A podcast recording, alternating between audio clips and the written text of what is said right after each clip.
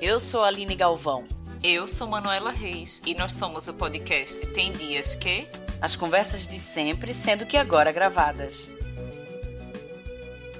Olá, leitores! Hoje estamos aqui bem chiques, eu e a Aline, porque temos duas participações. Todas são bem alto nível, mas as de hoje também são bem especiais. Um deles, inclusive, está estreando aqui no Tem Dias Que. Então, vamos primeiro com a novidade. Temos aqui no programa de hoje Tiago Guimarães, conhecido nas redes como Ora Tiago. No YouTube, Tiago analisa cultura pop e, através da intertextualidade e do humor, observa a relação das histórias com a vida real e questões profundas do mundo. Como nós, ele é do Recife, mas mora em São Paulo há muitos anos. Tiago, bom dia, seja bem-vindo. Oi, gente, tudo bem? Muito obrigado. Já estou me sentindo muito bem-vindo aqui. É, tem que ser mesmo. E hoje também vamos ter a presença de Ana, que nesse momento exato ainda não está aqui porque tinha um compromisso, mas aí no meio da conversa, ou no início, esperamos, vocês vão perceber aí a presença dela. Ela não é estreante aqui, mas sempre bem-vinda. E Ana também é do Recife, é artista visual, muralista, tatuadora e estudante de agroecologia. Então, e aí, hein, Aline, estás bem hoje? A Aline também está aqui, que não estava no episódio passado. Vocês sentiram a minha falta, porque se vocês não sentiram, eu vou sair agora desse episódio. Tô chateada, não é participei claro do último episódio, mas vocês se divertiram com o Manu, por mim, eu espero, eu espero. mas então, eu queria dar uma introduzida no, no episódio de hoje, explicando para né? os leitores é, que, assim, eu não conhecia, engraçado, eu conhecia Tiago através de outro podcast, que é o Chá com a Impostura, de Ana Terra. Ah, Fiquei super encantada, porque eu comecei exatamente pelo vídeo que ela indicou pra gente, né, para os, eu ia dizer leitores, para os ouvintes. É, e aí foi exatamente o vídeo que eu indiquei para a Aline, que eu falei, tu tem que começar por esse vídeo, mas eu também amei o mais recente da família Adams. Mas, por favor, você qual que era o vídeo? O primeiro que eu vi foi o da morte, mas ah, aí um mais também. recente que eu amei ah, foi, foi o da família Adams. O da família Adams é muito bom. Até porque eu tinha assistido o, a, o desenho da família Adams há pouco tempo. Ah, e aí, legal. mas eu recomendo a você, leitor, que ainda não conhece Tiago e o trabalho dele, de começarem pelo, pelo vídeo da morte também, viu? Vou ser clichêzona aqui é, e indicar o da morte, porque realmente é foda, muito foda. Pronto, a gente está aqui hoje para falar sobre criatividade e tal, mas antes disso eu queria que você desse uma contextualizada como é o seu trabalho hoje, para a gente, uhum. antes de entrar no, no, tema criatividade, mas o que é que você faz hoje? Tá. Você vive de YouTube, você faz roteiros para alguém? Como é que uhum. funciona o seu trabalho? Então, eu vivo de YouTube mais ou menos. Tudo que eu trabalho hoje, todas as minhas fontes de renda principais são derivadas do YouTube. Então, foi tudo que coisas que o YouTube trouxe para mim. Então, eu tenho o meu canal, o, e aí eu faço os meus vídeos tenho a rentabilização lá do, do YouTube, tem os apoiadores e tal, que aí dá que é uma, uma pequena fonte de renda, né? Uma fração da minha fonte de renda, mas eu faço outros projetos também. Eu também apresento, eu escrevo e apresento um programa com a Playground Brasil chamado Grande Debate da Humanidade. É, é, um programa sobre questões do mundo, assim. Então é um programa que eu faço uma vez por mês para eles e cada programa é uma, cada edição, cada episódio é uma pergunta, né? Uma, é uma pergunta, uma dessas perguntas que viralizam e que as pessoas estão comentando. Por exemplo, a, o mais recente que eu fiz foi sobre é possível separar o artista da obra. Então eu vou me aprofundar um pouquinho em algumas dessas questões, aí é sempre por um caminho meio inusitado. Então, essa, esse é o outro programa que eu faço. Eu também faço um programa com. É, eu escrevo um, o roteiro do, de um programa do canal do YouTube da Didi Wagner, que é o Didi Vagando, que é um programa sobre música e internet, futurismo e, enfim, essas coisas, né? Os paradigmas, os novos paradigmas da música, no dia, nos dias de hoje. Então é um programa que eu faço para ela toda semana. É, a gente está encerrando a primeira temporada agora. É, e eu tenho um programa mensal também na Twitch, um programa sobre cultura LGBT, sobre o universo LGBT e cultura pop. Então todo mês eu faço uma live na Twitch. É um programa chamado A Queer e Agora. É, então são algumas das coisas que eu faço. Então eu preparo esse programa, eu escrevo. Atualmente eu trabalho muito como roteirista mesmo. Adorei o nome. É, eu adoro esse nome também. E aí nessa live eu entrevisto. É, geralmente eu faço um, um, monólogo, entre aspas. Tipo, eu, começo falando sozinho pra câmera. E aí depois eu recebo um convidado e aí a gente conversa sobre alguma coisa relacionada ao tema que eu falei no, no monólogo. Né? Sempre tem um tema principal no, no, no programa. E é isso, assim, hoje em dia eu trabalho muito como roteirista e, e apresento, né, as coisas, assim, a minha, boto a minha cara lá no mundo. Mas isso foi é uma coisa recente, porque foi depois que veio o canal. Antes do canal eu trabalhava com publicidade, eu era editor de vídeo e motion designer, e eu trabalhei Sim. com isso durante 10 anos. Tipo, eu assim, ia te perguntar isso. Não que isso seja extremamente importante, mas a tua formação de base é design, é publicidade, qual é? É, não, na verdade, a minha formação é rádio e TV. Porque assim, é, eu vejo o teu vídeo aí, às vezes tem muita referência, assim, é, de literatura, e eu fico, não é possível, esse cara já fez letras. Depois eu vejo outro vídeo, não é possível, ele é designer. Depois eu vou ver outro, e eu tava com essa Jornalista, jornalista.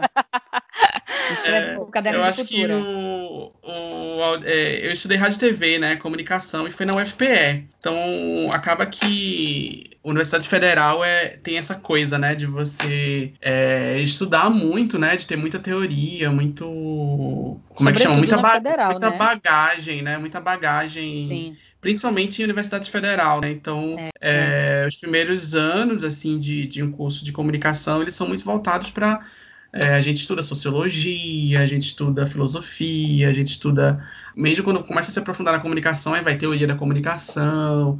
Então a gente lê. E eu tinha muito. Eu, por um tempo na minha vida, eu quase que. Eu quase segui carreira acadêmica. Eu quase quis fazer uma pós-mestrado, essas coisas, porque eu gosto muito dessa coisa. Eu no meio da faculdade, eu de repente eu fiz, ah, eu quero fazer uma disciplina de estudos culturais. Mas aí, na verdade, a vontade de produzir, a vontade de, de de ir para o mercado de trabalho mesmo, foi na época foi mais forte. Desde que ano que tu tem o canal? Foi ano passado. Mas eu comecei Sim. a fazer. Nossa, é, mas eu comecei a fazer conteúdo para marca, né? Eu comecei fazendo EAD. Meu primeiro emprego foi com EAD e eu fazia programinhas de eu trabalhava numa empresa de, de curso à distância, né, de ensino online. E depois, quando eu vim para São Paulo, foi para trabalhar em agência de publicidade durante quase 10 anos. E aí foi quando eu, eu percebi que eu não aguentava mais criar coisas para os outros e eu senti que eu precisava, era uma questão quase de saúde mental era Sim. que eu precisava criar o meu próprio conteúdo. Os primeiros seis meses de canal, seis, oito, seis ou oito meses, eu acho, não lembro direito o número,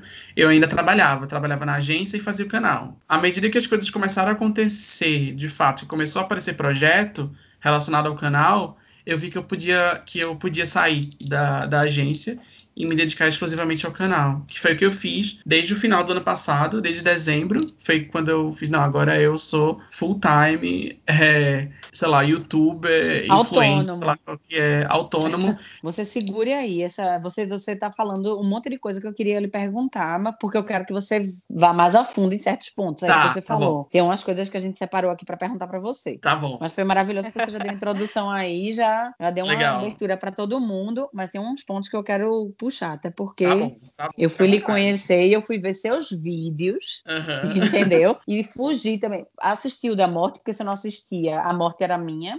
Tem aquela coisa, se eu não fizer, pronto, tô lascada. E assisti da morte, mas eu adorei também. Como saber que uma história envelheceu, se uma história envelheceu mal. Uhum. Esse também é excelente. Mas eu quero, eu quero falar mais sobre a parte de criatividade contigo mesmo. Certo.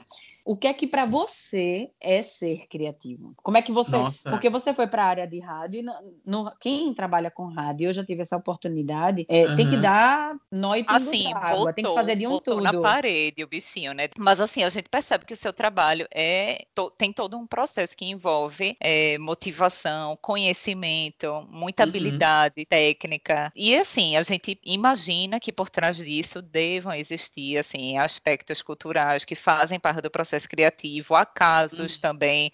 Então a gente quer entender um pouco melhor, assim, tanto o que a Aline disse, né? O que é criatividade com você, mas o que é que lhe traz esses insights, de que forma uhum. que você se sente mais inspirado, mais criativo. Uhum. Mas sabe que é porque eu perguntei também, é no sentido de que a gente vê hoje em dia muita gente que se acha, eu não estou aqui, não vim aqui para julgar ninguém, não, mas muita gente que se acha apto de fazer conteúdo para a internet.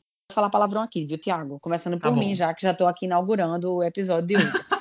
Mas assim, é, que acha que é do caralho aquilo que está sendo criado e tal. E na verdade, ou é um pirata criativo, que eu gosto de chamar de pirata criativo, que é aquele pessoal que visivelmente está ali, né, naquela reprodução de conteúdo do, de uhum. outra pessoa que você vê, mas também tem aquela contrapartida do tipo, desde quando tu se viu nesse processo? Porque os teus vídeos, eles são muito complexos, né? São vídeos é. que envolvem tanto a cultura pop, né? Porque tem uhum. séries, tem referências de séries, de filmes e tal, mas uhum. também tem muito de estudos de sociologia ou uhum. filosofia. Então, eu acho que são coisas que demandam muito, muita preparação para cada um daqueles produtos. Demora, demora. Por isso que eu tenho no recentemente eu comecei a realmente a colocar isso como o meu o meu mote assim, que é eu, o meu cronograma de postagens é irregular.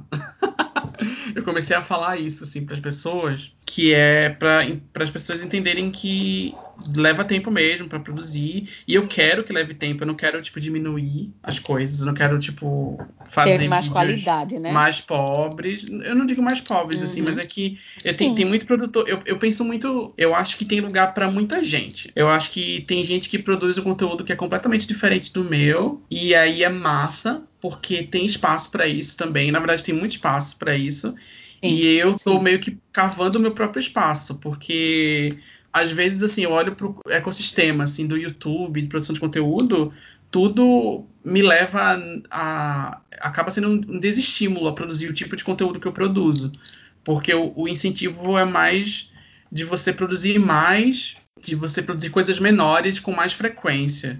Trabalhei massa, assim, toda semana, número, às vezes número, é duas vezes por semana e tal. Mas aí era isso, era uma tentativa de, de, de fazer, de fazer o, de entrar nesse, nesse processo aí de, de produzir mais e, e, enquanto eu faço o conteúdo que eu realmente tenho orgulho, tem essas coisinhas que vão que vão alimentando. Mas é isso, o que eu gosto de fazer, o que eu me sinto criativo, o que desperta a minha criatividade, o que me me incentiva mesmo a criar é a coisa da intertextualidade. É o que me incentiva a fazer um vídeo quando eu penso, quando eu penso assim, ah, isso aqui é, uma, é um daria um vídeo. É quando eu pego uma coisa que eu assisti e aí eu relaciono ela com alguma coisa que não tem a ver com audiovisual. Quando eu consigo fazer essa conexão, é quando Sim. me dá o um estalo. Aí eu penso, putz, Sim. vai é, aqui é o vídeo. Né? Vai puxando. Parte dos teus é. insights é, vem daí, né? É, geralmente é isso. Geralmente, a hora que eu, que eu tô aqui em casa, assim, se eu tô deitado no sofá, assim, e eu penso, putz, isso aqui tem a ver com isso. Ou então eu li, tô lendo alguma coisa que não tem a ver com cultura pop, e aí eu leio aquele negócio e penso, eita, isso aqui me lembra aquele filme. Aí isso já me, me dá um. Então, já me dá um estalo, falar, e aí é isso. Eu preciso falar agora, então, que no vídeo da morte, que foi o primeiro que eu, que eu comecei a ver o seu trabalho, o que eu amo é o fato de que a gente tá falando de um tema, como você fala divinamente no vídeo. Uhum. Não, quem sou eu aqui agora para falar sobre a morte depois daquele vídeo? Mas você tá falando sobre um tema que é a morte, que é um tema uhum. que é de fato delicado, né, e tal. E do nada vem a, é, o Nuno Léo Maia né? E a Vedramini. Isso é demais. É, ele lembra. E, e, quando você vê os atores, que eu acho que era The, The Good Place. The Good Place. É. é. The Good Place, que eu já assisti. Eu é. gosto de The Good Place. Acho uma eu série amo. daquelas levinhas gostosas pra você ficar eu ali. Amo. Só que de repente não é, né? Não, e que de repente não é, pois é. De repente não é, eu amo. De repente não é. E aí ele joga, joga no Léo Maia ali e você dá uma gaitada do nada. do... eu amo as referências. Eu amo. Foi exatamente essa minha sensação, porque eu chorei com o vídeo da morte e ao mesmo tempo rindo em alguns momentos, uhum. claro. Como não? Mas assim, voltando um pouco para essa história do processo criativo em si, tu uhum. acha que existe algum horário que tu tem mais facilidade para esse tipo de tanto a produção de conteúdo quanto para esses insights, porque uhum. eu já vi assim, por exemplo, escritores dizendo que acham a madrugada mais inspiradora uhum. e alguns artistas têm preferências por certos horários Sim. assim do dia. Como é que rola é. contigo? É, para mim, eu tento colocar tudo dentro do horário comercial. tipo, eu tento encarar isso como trabalho, como Ele trabalho mesmo. Tipo, ah, é, é trabalho, é Aí eu até falo às vezes assim, não, amanhã eu vou trabalhar, mas amanhã vai ser, eu vou passar a manhã inteira lendo. Tipo, aí, e aí é trabalho. Então assim, ah, incluindo tenho... a parte de, desculpa te interromper, mas inclu... uhum. tu inclui, tu inclui nesse processo um procrastinamento assim também? Porque é, acho que também, é meio importante, também. né? Também, também. Assim, ah, isso aqui eu vou demorar uns três dias para fazer. Sim. Aí o primeiro dia vai ser. Eu vou ficar meio, meio de qualquer jeito. O segundo dia já vou estar tá mais no esquema. O terceiro dia eu vou enlouquecer. Tipo assim, eu já sabia. Sim, que tem que entregar o trabalho já... para a professora. Gente, é. só um minutinho. Desculpa interromper, Tiago, mas eu acho que temos aqui a nossa segunda convidada. Eu acho que podemos louvar aos céus. E Ana, estás aqui. Alô? Agora, ela apareceu. Menina, tá Olha, tá parecendo um episódio foi. Da viagem. Olha aí, mais uma intertextualidade para Tiago. Não é? é? Gente. Nanis, a gente já te apresentou aqui no programa, mas a gente teve que começar, a gente não pôde atrasar muito, mas seja bem-vindas. Temos a introdução Obrigada, sobre o trabalho pelo de Tiago, sobre você, mas aí a gente já deu uma entrada na história da criatividade, certo? Uhum. Então, Tiago e Ana, e Ana Tiago, né? Fala aí, é, apresenta. Oi. Olá. Olha, é, aproveitando que Iana entrou, para começar, já esquentando uma coisa para trazer, para mostrar assim, quem é de rocha mesmo, como a gente diz no Recife. Uhum. Eu quero já fazer um joguinho com vocês dois. Tá já é bom. é assim, vou fazer um jogo rápido e a gente segue com, certo? Mas o jogo inclui criatividade. Certo. eu tenho quatro perguntinhas e vamos ver, vocês vão se mostrar por meio das respostas aí, tá certo? Como é que tá a criatividade de vocês? Beleza. Beleza. Então pronto. Nanes, primeira pergunta: se fôssemos jantar na sua casa, o que você prepararia para nós? Para mim e para a Aline, hoje à noite. Hoje à noite, eu acho que vocês iam comer um shiitake que eu fiz aqui com macarrão. com macarrão, assim, eu quiser perguntar, o shiitake é entrada, né? Porque eu como mais é. que isso, viu? Não, menina, é um macarrão ao shiitake, entendeu? E gostei já. Não fui muito criativa já gostei no nome. muito. é. Mas eu vou, eu vou jantar, eu levo o vinho. Olha, eu vou, eu vou ser bem sincero com vocês que hoje a gente pediria uma pizza, porque meu marido está fora e quem cozinha, quem cozinha essas coisas gostosas é ele. Eu vou também. Quem faz comida gostosa. Passo aí. Quem faz comida gostosa, faz comida gostosa é meu marido. Aí e hoje eu tô sozinho em casa e eu já tô naquele, já faz três dias que ele saiu, eu já tô aqui deprimido porque eu tô sozinho em casa e não pode sair, né, também, né, por causa da quarentena. É, vamos de pizza porque eu tô, eu tô na, eu tô na fase, eu tô no, eu tô no, no momento momento mais, mais depresinho, assim, tipo, ah, não quero levantar da cama, não vou levantar pra fazer nada e não quero lavar louça. Segunda pizza. pergunta. Escolher duas celebridades para ser seus pais. Nossa! Meus pais. ah, eu Mano, é acho é muito que eu queria... Acho que eu queria mamãe Beyoncé. Ela ia ser ótima. Sim, somente, né? Somente. E eu, eu acho que eu ia querer duas mães, Beyoncé e Rihanna. Ai, Parou também, né? Parou. É. Não chega atrasada pra isso, né? É. é. Só pra quem veio. E tu, hein, Tiago? Ah, eu queria. Sabe o que eu queria? Eu queria Lázaro Ramos e Thaís Araújo. Gostei também. Sim. É? Gostei é? muito. Eu, eu, eu fiquei assim, ela deve ser uma boa mãe. E o Lázaro Ramos é muito legal. e ela é muito legal. Então vamos lá. Terceira pergunta. Se, fosse, se você pudesse ser qualquer outra, qualquer outra pessoa, quem você seria? Nossa, essa, essa, hum. essa é puxada, viu? Qualquer outra eu pessoa. Quero, eu quero testar vocês. Iana, olha, Iana vai responder Manuela Reis. Quer apostar quanto? ah, ela vai levar o troféu hoje. Minha gente, eu seria, não sei. Eu queria ser mas... filho de alguém rico, era isso que eu queria ser. Eu queria ser filho de alguém muito rico. Herdeiro, herdeiro. É, eu queria ser um herdeiro. herdeiro. É.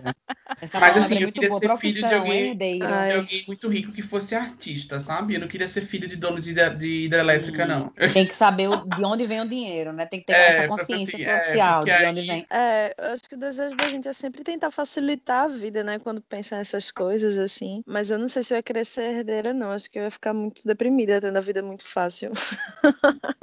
Mas às sei, vezes, realmente não. Que pergunta. Às vezes a pessoa herda, não é, é, é o que é, às, às vezes o interesse do, da herança nem sempre é dinheiro, pode ser também uma herança, imagina, sentimental, uma pessoa não, que é boa, é dinheiro porque, uma uma quantidade de dinheiro às vezes vale, vale, menos do que uma saúde mental de uma mãe que é doida. Uma mãe doida no é. sentido de ser uma mãe que explora, uma mãe que, né, faz ali aquele abuso é. psicológico com a criança, porque o que eu conheço é uma tuia. A coisa do dinheiro é porque você sendo um herdeiro e tendo o dinheiro que você quiser, você vai fazer o curso que você tiver, quiser. No caso de Ana, ela vai poder comprar todos os tipos de tele, todos os tipos de tinta. Mas ela também tem que abusar e dar, explorar a criatividade. E, isso aí é, também expando aí eu acho que naturais, Ana compraria claro. terreno. Nossa, eu acho que eu se acho eu pudesse querer escolher, acho que se eu pudesse escolher, assim, ser alguém, eu acho que eu não ia escolher só ser alguém, eu ia querer ser alguém eu ia querer ser uma, uma pessoa que vive numa comunidade indígena já muito bem resolvida, que ninguém está querendo tomar as terras deles e não precisa de dinheiro, entende? Vive ali da, da plantio com a cultura toda Menina, ok. Aí essa aí é a é. Fugindo do sistema, caralho. Isso. Ai, tá um negócio que é chato é dinheiro. Mas muito necessário, mas muito chato. Uhum. Eu vou fazer a última pergunta para vocês, então, hein? Vamos lá. Uma pessoa hum. vai investir bilhões para você criar uma rede social. Como é que seria uma rede social lançada por você? Nossa. Quero ver. Ideia para superar Instagram. Não, vim aqui, vim aqui para problematizar. Sim, diga lá. Eu ia fazer, eu acho que eu ia eu ia dar o truque nessa pessoa, ia pegar o dinheiro e ia, ia investir em destruir todas as redes sociais. Porque eu acho que eu acho que a internet foi um erro, tá entendendo? Eu acho que a internet foi um erro. Nossa, entendeu? tá Porque foda. As big tech lá mas, e tal.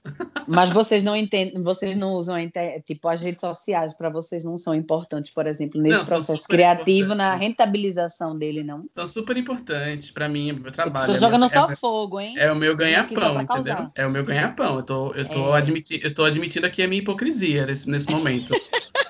Pra, então, seu, esse, o seu dinheiro então, seria para acabar. Seria, seria para destruir. Eu queria destruir Ai, tudo. Chegou fechando, arrombando a porta. Eu acho, eu fiquei pensando aqui, eu acho que realmente a rede social do jeito que tá aí hoje em dia não, não tá ajudando muito o mundo, né? Tanto é que a gente tá vendo uma pipocação aí de governos fascistas por aí no mundo todinho que se elegeram através das redes sociais. Mas eu acho que se fosse para usar essa tecnologia para alguma coisa, eu iria dar seguimento à minha resposta anterior e criar uma rede social em que a gente pudesse se relacionar através de trocas. Inclusive, uhum. chegando ao ponto até de poder trocar, você ter luz em casa por alguma coisa que você faça, que não passe exatamente pelo dinheiro. Mas rede social de trocas. Trocas uhum. em geral. De tudo, né? De, de, de, modos de vida e é... de coisas que. Não, não só de troca no sentido de, ai, minha brusinha pelo. Tipo, enjoei, assim, sei lá.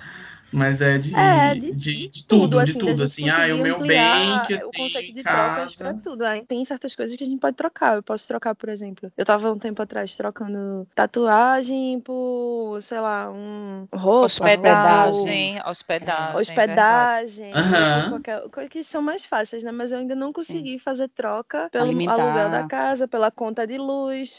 É. Feira até rola, viu? Até rola, assim, com esses agricultores né? aí que topam Sim. fazer umas trocas mas é, essas coisas que passam mais pelo institucional, feito conta de luz, internet, água, aluguel, essas coisas ainda não consegui trocar. Então, a ideia seria uma rede que a gente pudesse trocar até essas coisas. Seria ótimo. Já que a gente está uhum. falando de dinheiro, assim, dessa questão financeira, é, eu queria que vocês dois meio que falassem um pouco sobre essa questão da rentabilização da criatividade de vocês, né? Porque uhum. é, eu vejo muito assim, os artistas, né? ou pessoas que trabalham com conteúdo pronto, de, de criação de conteúdo, que são muito fodas, que são, assim, geniais, no sentido de tipo. Eu detesto essa palavra, genial, porque ela, ela, ela acho que ela foi muito banalizada para muita gente que não é genial. Mas é, de pessoas que são interessantíssimas e que não conseguem ganhar dinheiro com a arte delas, mas um monte de gente com uma coisa muito boba consegue. O que, como é que vocês fazem? Qual é a relação de vocês com essa questão de rentabilizar a criatividade? O meu canal ele vive de crowdfunding, né? Então tem essa é minha principal essa é minha principal fonte de renda, assim. No... Mas aí acaba que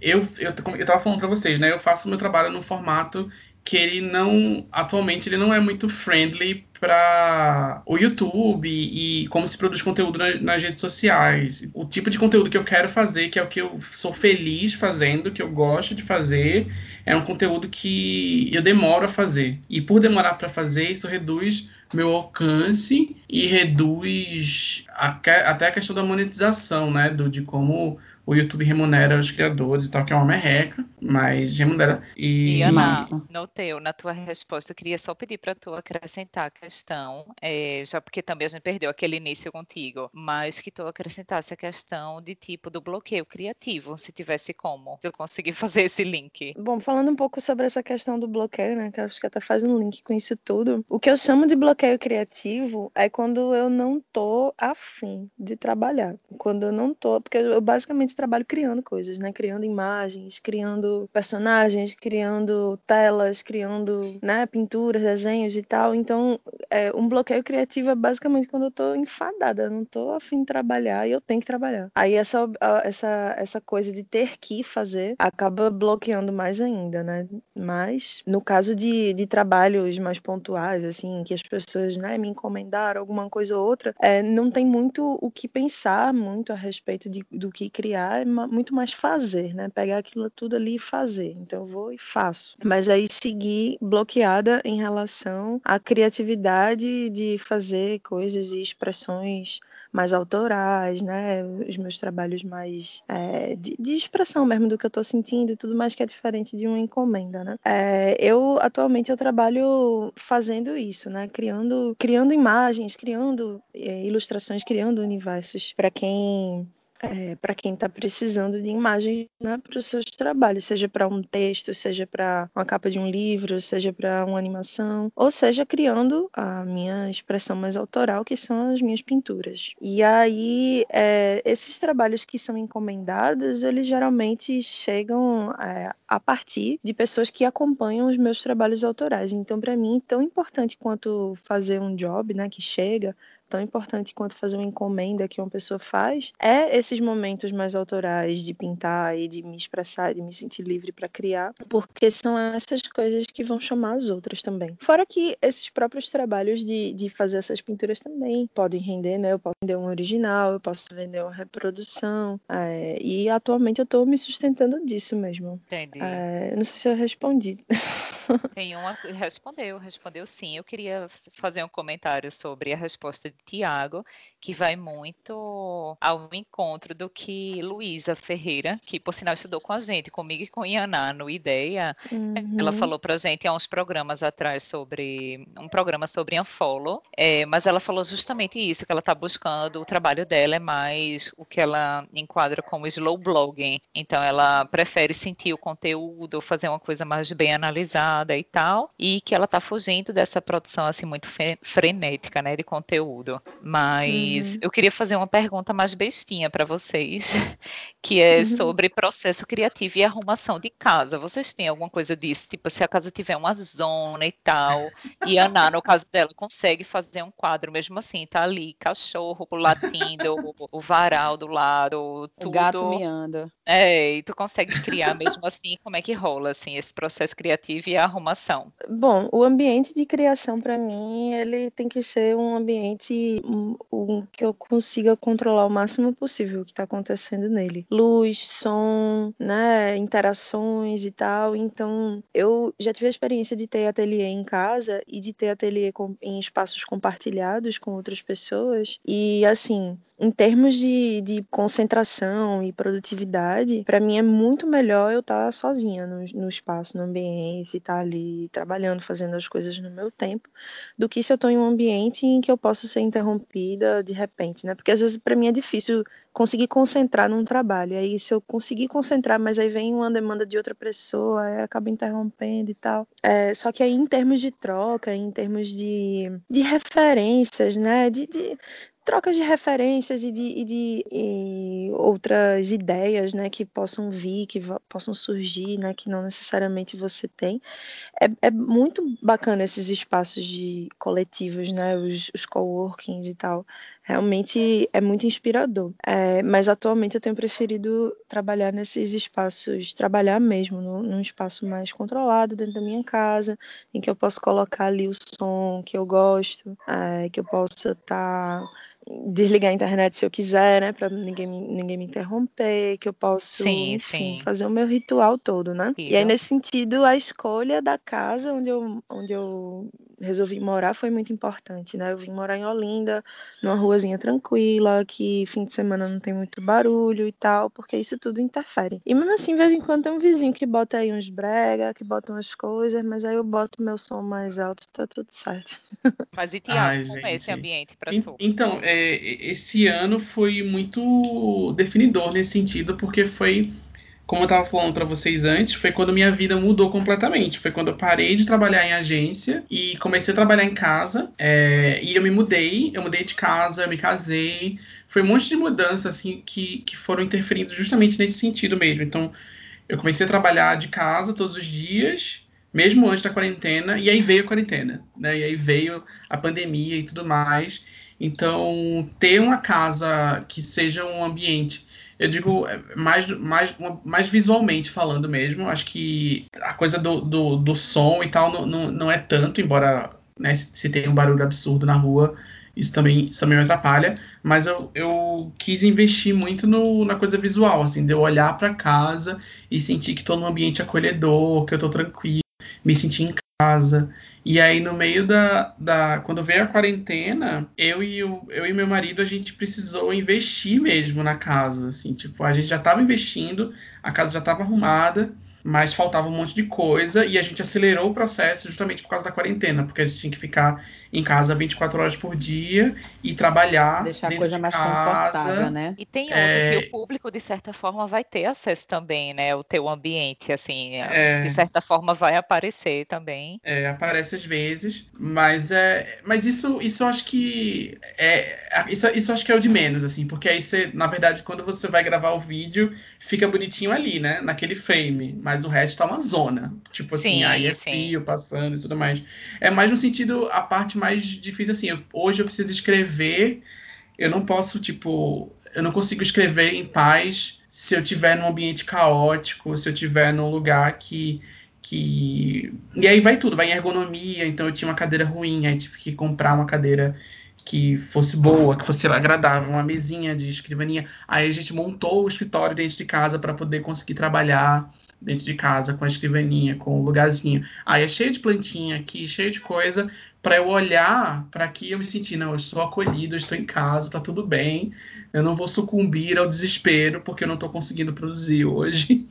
É, e eu sofro muito com isso, com essa coisa de não conseguir, não conseguir produzir, não conseguir produzir, não conseguir produzir. Achei que eu ia terminar esse negócio hoje, não terminei, não estou nem perto meu processo de, de, de, criação ele é muito caótico. Então eu preciso de um ambiente que me tire um pouco do caos. Eu gostei que vocês dois deram referências de lugares assim, né, do, do ideal de lugares assim, durante esse processo criativo, que na verdade são complementares, mas eles, eles encontram, né? Que é, no fim das contas, é você ter ali o seu tempo e também saber que procrastinar nem sempre é algo negativo, é necessário, talvez, né? Que é o fato de não fazer nada para depois fazer, para vir aquele turbilhão do tudo, né? Mas eu queria, que a gente já tá com o tempo estouradíssimo desse episódio, eu queria no final agora dar os dois, é, na verdade, dar o site da Iana, que é um site que, para quem já viu aqui, a Iana já participou de um episódio nosso aqui no podcast, e aí a gente não não lembro se na altura nós demos o site dela, que tem à venda algumas telas. Tem uma que a Ana pinta também na madeira, né, Ana? Eu vi que tu pintou. Tem um dos quadros lá, um grandão assim, que é em madeira, né? Isso. É, tem o meu o meu site ele é meu portfólio e é também minha lojinha, né? Escreve ianah.net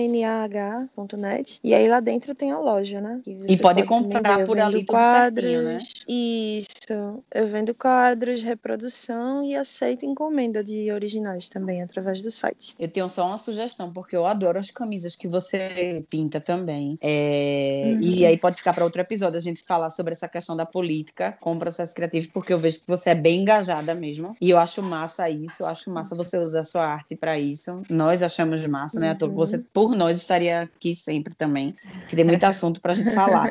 mas, é, para quem quiser também conhecer o trabalho de Ana, tem o site dela, mas também tem o Instagram dela, né? Que a gente já falou aqui da última vez que a gente fez o episódio, mas também não custa nada a gente lembrar agora aqui de novo, que é Iana, como ela falou, I-A-N-A-H, underline. E agora o de Tiago, que é mais uma vez a gente vai lembrar, mas não custa nada também, que é Hora Tiago com H, T-H-I, A-G-O, Hora Tiago, tudo junto. Também Hora no Instagram. Hora sem H, é. Não, Só o no, Tiago que é com no H. Instagram, gente. No Instagram. Não, eu digo hora, hora, sem H, Tiago com Hora sem H, é. É, que às vezes eu falo é hora, as pessoas acham que é hora do relógio. É, pois é. Não, é hora sem H e o Tiago é com H. Hora Isso. Tiago, tudo junto. E aí lá no, no Instagram de Tiago tem um link também para o canal dele no YouTube, porque aí já facilita tudo e é vocês é podem Thiago conhecer. Em todo lugar, Twitter, Instagram. É todo YouTube, lugar, pois todo é. Todo lugar é hora Thiago. Então, pronto, olha, gente, eu queria agradecer a presença de vocês dois. Foi meio diferente essa gravação de episódio hoje, por causa da também Mas da que bom que a Ana de Ana dos compromissos. Isso, graças a Deus ela chegou, né, para complementar essa conversa, porque ela é necessária mesmo. E Tiago, obrigada por ter participado desse episódio. Obrigado, Foi muito bom conhecer obrigada você. por separarem esse tempo. Obrigada, minha gente. E esperamos tê-los em outros episódios mais para frente. Chamem de novo, para vocês. Quiserem. Beijo. Beijo. Beijo. Momento dica para os leitores. Esse programa ficou um pouco diferente, como vocês viram, e a Nairo depois, a gente entrou antes com o Tiago, e agora na parte das dicas a gente não vai ter a participação dos convidados, porque acabou estourando o tempo, um tinha um compromisso, outro tem outra coisa para fazer, mas estamos aqui, eu e a Aline, para dar Firme nossas dicas forte. da semana. Firme e forte. aí, amiga, começa. E eu tô inspirada essa semana, porque eu tô muito Netflix, Netflixeira. Acabei de inventar essa palavra. E HBOzeira também.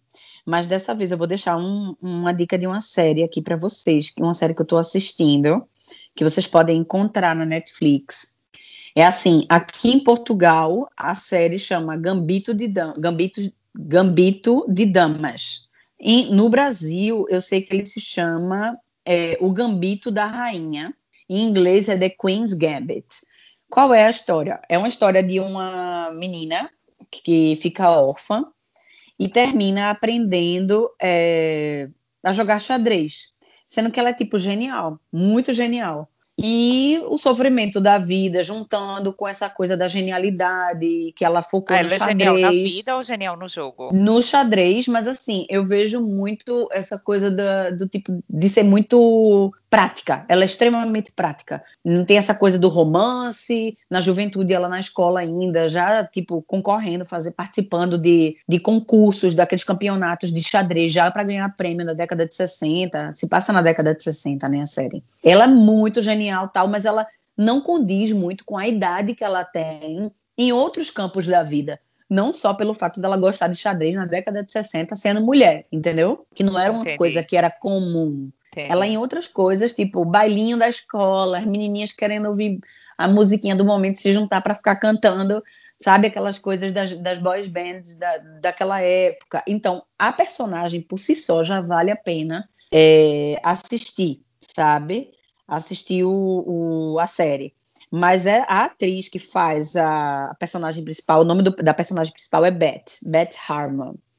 Mas a atriz, essa Anya e Taylor são quantos Joy, episódios? São só sete, é rapidinho, ah, sete, episódios. Só essa primeira temporada, né? Porque assim é uma série baseada num livro, né? Então é só aquilo, aquela história ali. E a menina que faz a, a atriz que faz a personagem principal é uma atriz ótima, de 24 aninhos ali, a Anya Josephine. Ela é muito boa, boa, boa mesmo. E eu acho que essa série é uma série que você vê na boa em um dia. Se você começar assim no final da manhã, no final da noite você acabou de ver a série, é uma série ótima, é um person... os personagens femininos são incríveis, a relação dela com a mãe adotiva é incrível.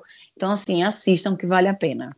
Essa é a minha dica da semana. Tá bem, vou assistir. A minha dica é um perfil no Instagram. Voltou ela, né, para os perfis.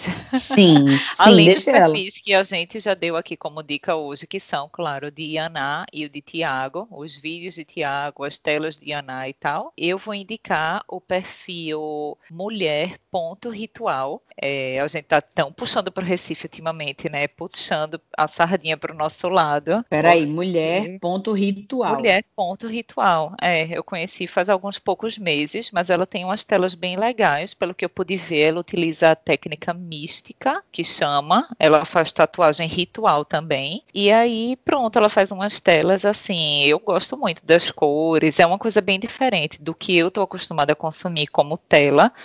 É, por exemplo, elas gostam das telas de Ana e tal, aí já é uma técnica que leva para outro lado, mas eu acho bem interessante de, de conhecer e de consumir esse tipo de arte também. Nossa, e legal. pronto, o nome dela é Aiporã Flores. Aiporã Flores, o nome desta Eu tô vendo aqui. ritual. Tem umas tatuagens lindas. Ela, eu não sei se ela que faz as tatuagens ou se ela faz o desenho para as pessoas fazerem tatuagens, mas são lindos Eu os também não tenho, tatuagens. não tenho certeza. Eu imaginei que ela fosse também tatuadora, mas talvez ela Olha, só faça desenho mesmo. Tem um post aqui dizendo uma das tatuagens ritualísticas que realizei esses dias em Campina. Pode ser. Pode ser que ela Não é, tatue deve também. ser ela tatuadora, é. Adorei, Manu. Então pronto, fica aí essa dica. Mulher.ritual. E Boa. amiga, beijo. Beijo. Ótima Beijo a todos semana. vocês. Beijo para leitores. Nós somos o podcast Tem Dias Que. Escreve pra gente. O nosso e-mail é temdiasquepodcast@gmail.com. E o nosso Instagram é o arroba Tem Dias Que Podcast.